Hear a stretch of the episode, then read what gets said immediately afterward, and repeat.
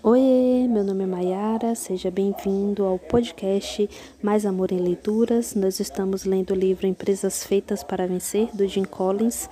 Nós estamos na última parte do capítulo 4, Em Frente à Realidade Nua e Crua. Essa última parte é o resumo do capítulo. Pontos chaves. Todas as empresas que deixaram de ser boas para se tornar excelentes iniciaram o processo de encontrar seu caminho para a excelência, enfrentando a dura realidade de uma situação na época, de sua situação na época.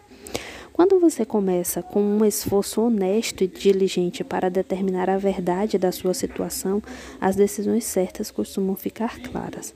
É impossível tomar boas decisões sem imbuir todo o processo do ato de enfrentar honestamente a realidade nua e crua.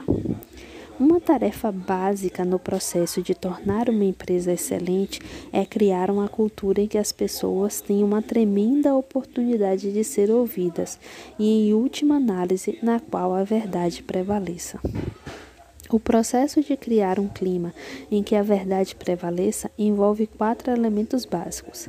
Lidere com perguntas, não com respostas. Envolva-se no diálogo e no debate, não na coação.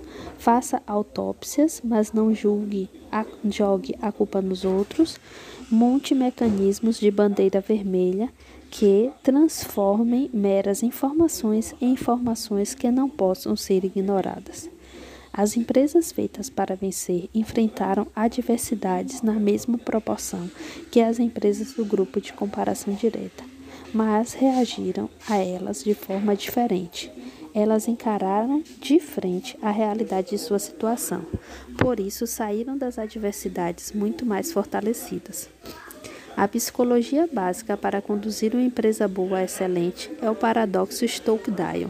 Mantenha a mais absoluta fé no fato de que você pode e vai vencer no final, independente das dificuldades, e ao mesmo tempo encare e enfrente a dura realidade de sua situação, seja ela qual for. O carisma pode ser tanto um risco quanto um ativo, na medida em que a força da sua personalidade pode impedir que as pessoas lhe apresentem a dura realidade dos fatos. A liderança não começa só com a visão, começa na hora em que se leva as pessoas a encararem a realidade nua e crua e a atuarem em cima de suas implicações. Consumir tempo e energia motivando as pessoas é esforço desperdiçado. A verdadeira pergunta não é como é que vamos motivar o nosso pessoal. Se você tem as pessoas certas, elas se automotivarão. A, a chave é não desmotivá-las. Uma das principais maneiras de desmotivar as pessoas é ignorar a realidade tal como ela é. Essa questão de não desmotivar as pessoas, ela é muito interessante quando ela fala que deve ser apresentada a realidade, a verdade, né, para as pessoas, que as pessoas certas são automotivadas a liderança pela pergunta e não com respostas e o paradoxo de Stoke-Diam foi o que me chamou mais atenção nesse capítulo 4.